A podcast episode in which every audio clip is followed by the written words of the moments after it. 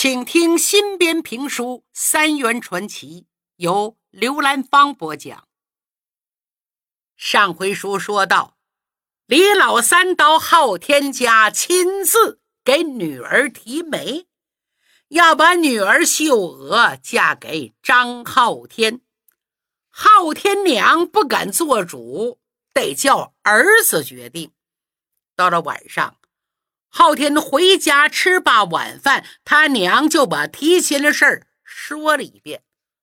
张昊天一听就懵了：“哎，秀娥一个好好人，怎么这样呢？怎么病了呢？”“是啊，你说咋办？我能咋办？不行，我不管。”说着转身要走。“哎，回来，回来，回来，儿子，我问你，你伯伯为人怎么样？”那还用说，实打实的好人。是啊，娘也为难呐。想当初十多年前，你伯伯帮助你爹大忙了，他冒着生命危险给你爹通风报信，你爹才逃出京城。他救过你爹命。你爹走了之后，这些年你还小。咱家的重活累活垒墙修房，人家都包了。他们家可一直没少帮衬咱们。哎，咱们一家欠人家的情啊！昊天点了点头，这些我都知道，娘的心思我也明白。他们家大恩大德，儿子一辈子都不会忘。也想有朝一日能够有机会报答他们。那现在他家秀娥病了，出事儿了，可怎么办呢？昊天愣了片刻，摇摇头。要说给他们家干什么活啊，我都能干。可这事儿，哎呀，我真不知道该怎么帮他。这么办？容我好好想想。说着，进屋去了。第二天吃罢早饭，昊天跟母亲说：“娘啊，我想好了，你放心，等晚上回来，我就去看秀娥。常言说得好，心病还需心药医，解铃还需系铃人。接下来，昊天就准备实施他的拯救秀娥行动了。”其实啊，也挺简单，就是自己主动接近秀娥，让她安下心，静养一段时间，不再胡思乱想，不再瞎折腾。说句医学上的术语，也就是保守治疗，观察一段，看看效果再说。咱们闲言少叙，这天晚上，昊天来到秀娥家里。一看秀娥的样子，不由得吃了一惊。披头散发，一脸憔悴，双眼浮肿，半躺半卧，靠在床那儿，有气无力的哼哼。秀娥一看他进来，无神的双眼唰，忽然闪出了光彩。他日思夜盼的心上人终于来了。刚张口叫了声“昊天”，他马上意识到自己现在形象太不好了，有点含羞，用被子唰蒙住了脑袋。昊天，快出去，等会儿再进来。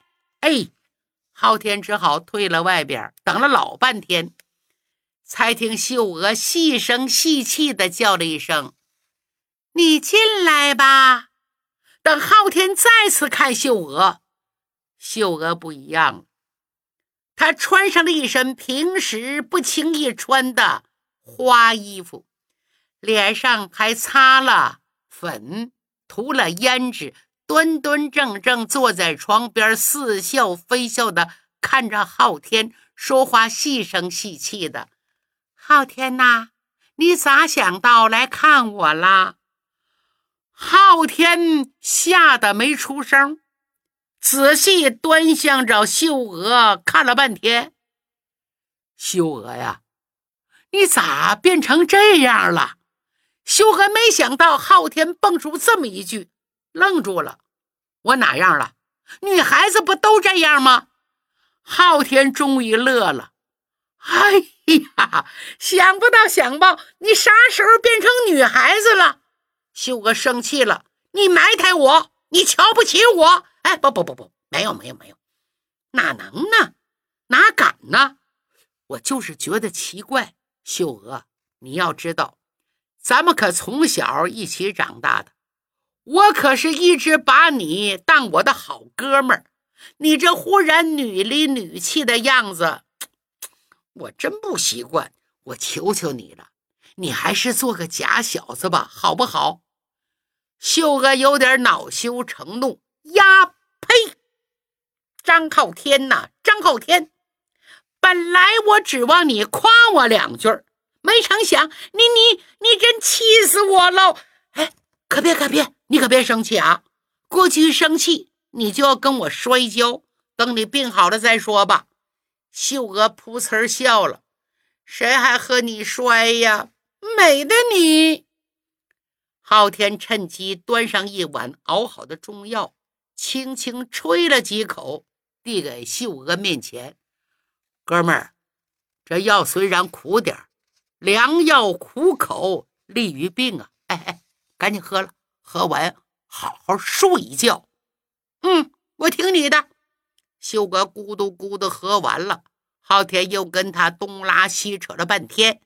秀娥打开了心结儿，情绪明显好多了。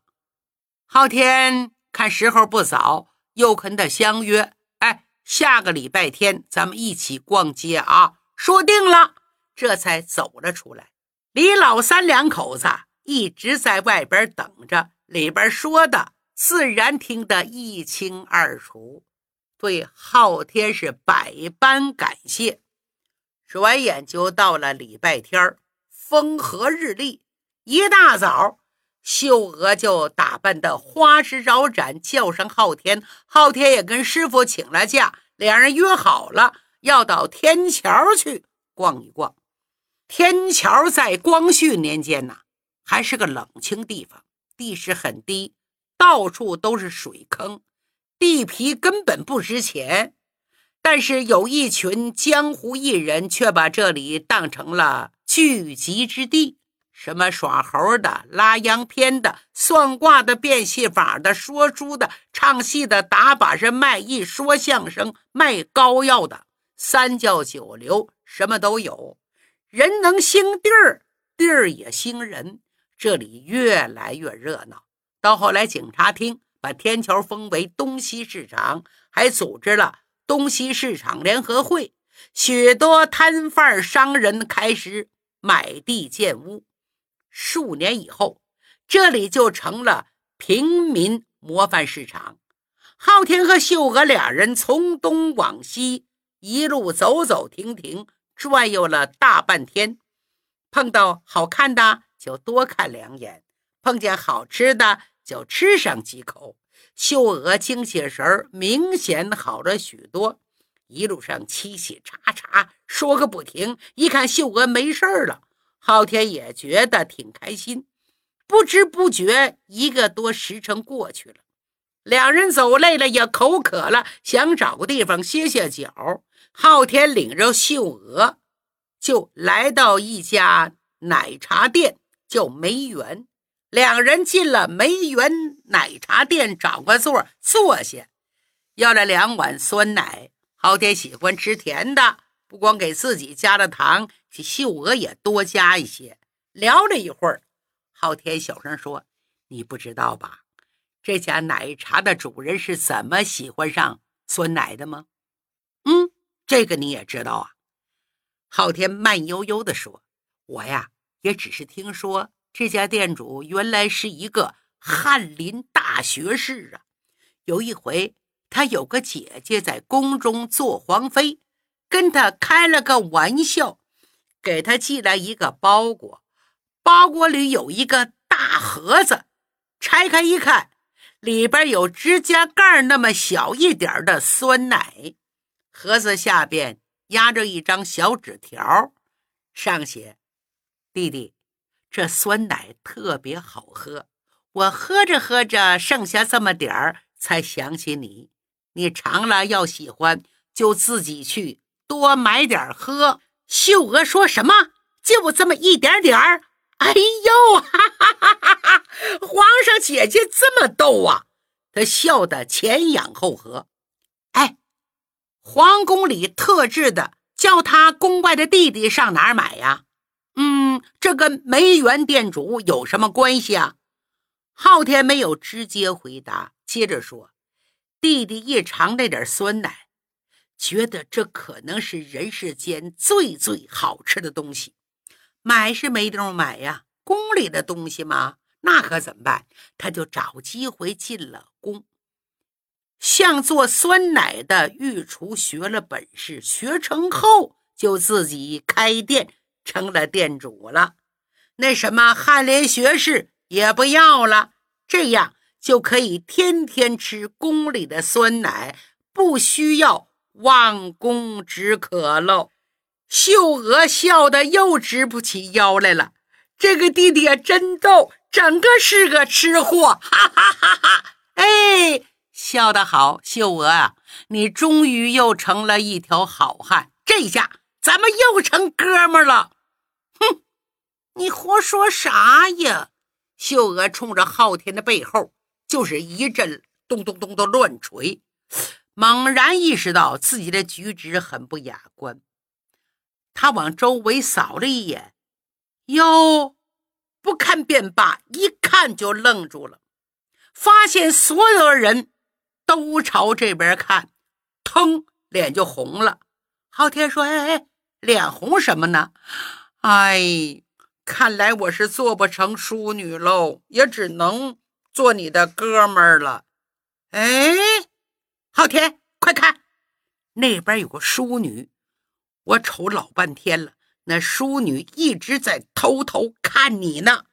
别胡说了，在哪儿呢？那不在那儿呢吗？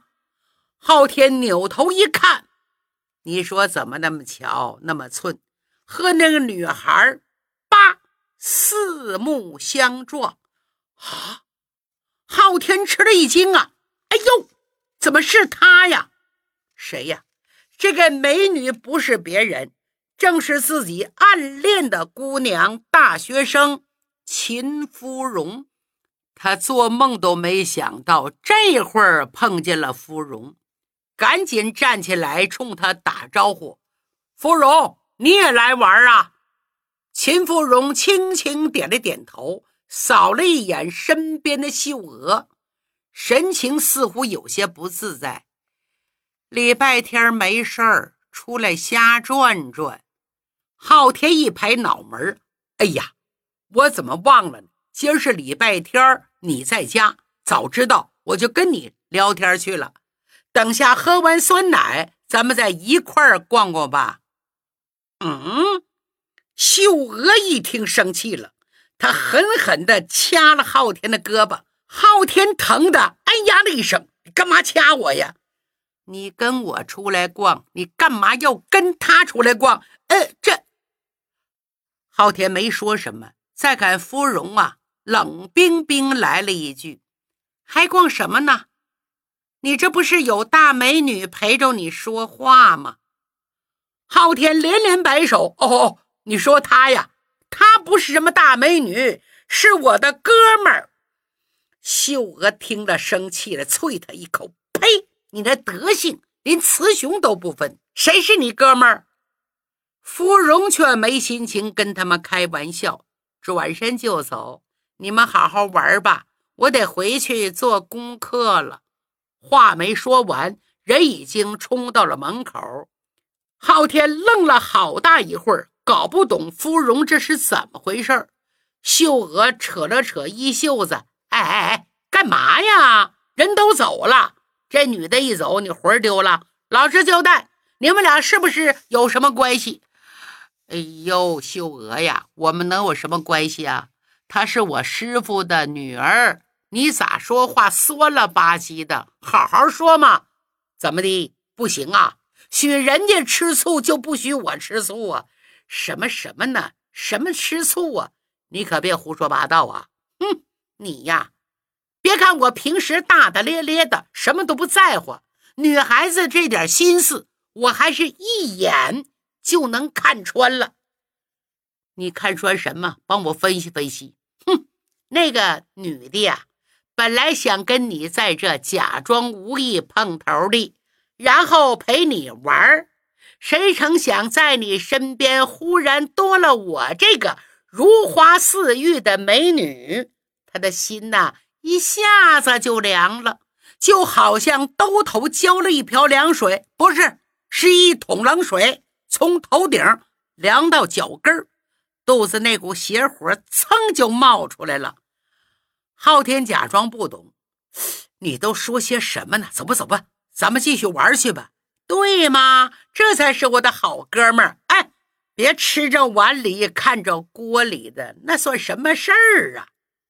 两人刚刚站起来，正要挪动脚步，忽然有人喊了一嗓子：“昊天！”昊天扭头一看，在十几步开外站名小伙子。留着中分头，穿着西服，和自己年纪差不多，正笑嘻嘻地看着他。张浩天定睛一瞧，不由得吃了一惊：“啊，刘顺，真没想到在这儿碰到你了。这个小伙儿正是他几年不见的好朋友，也是刘灿元的儿子，他的表弟刘顺。”此时，刘顺瞅瞅昊天，又看看秀娥，说道：“你没想到碰到我吧？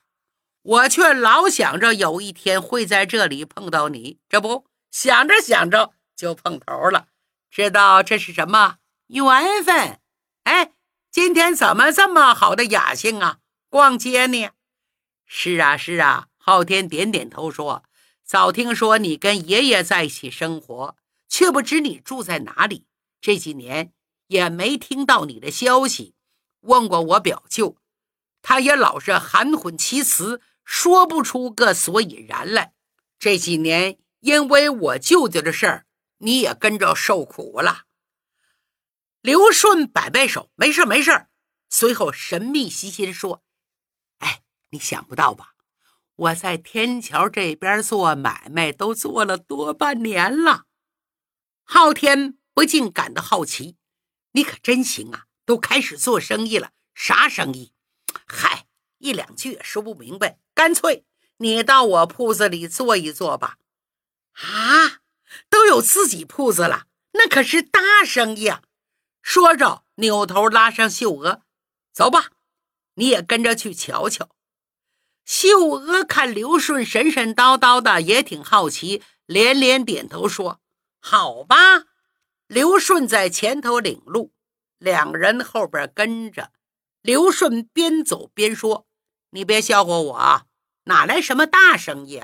就是爷爷看我没事干，给我整了一点本钱，让我学着做个小买卖。”一边说着，一边领着两个人来到东市场。东市场不像西市场那么热闹，这儿没有玩玩意儿的。全是做买卖的，最多的买卖是卖故衣。所谓故衣，也就是旧衣服。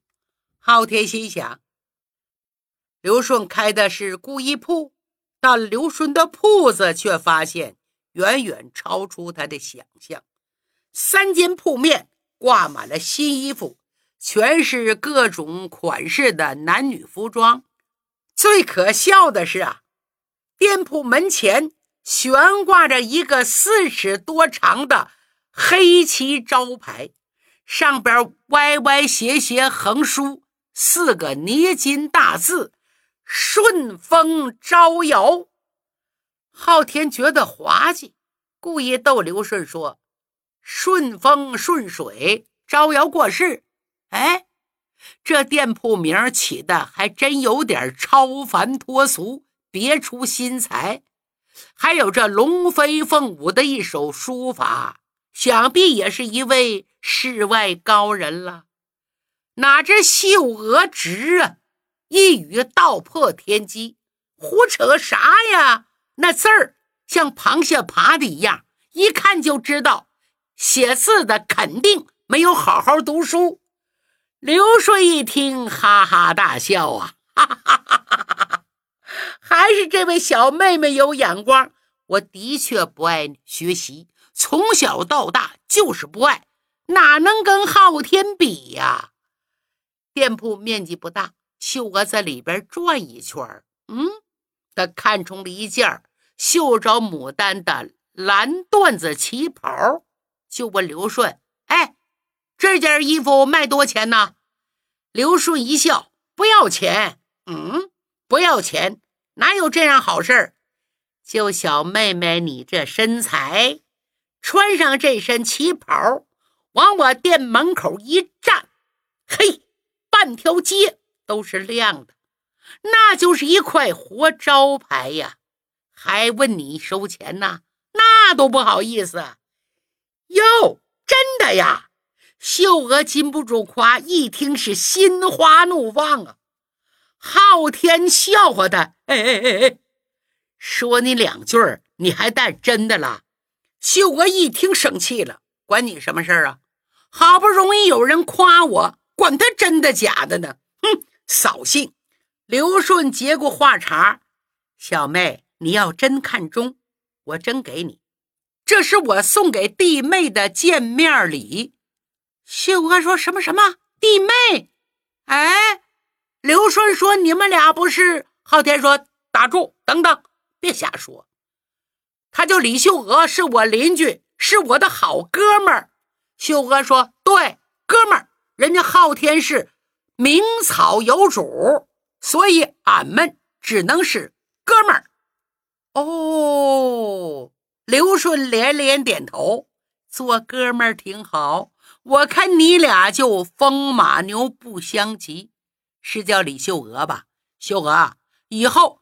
常到哥这玩，哥哥天天送你新衣服穿，不想穿了再送回去，咱卖到布衣铺去。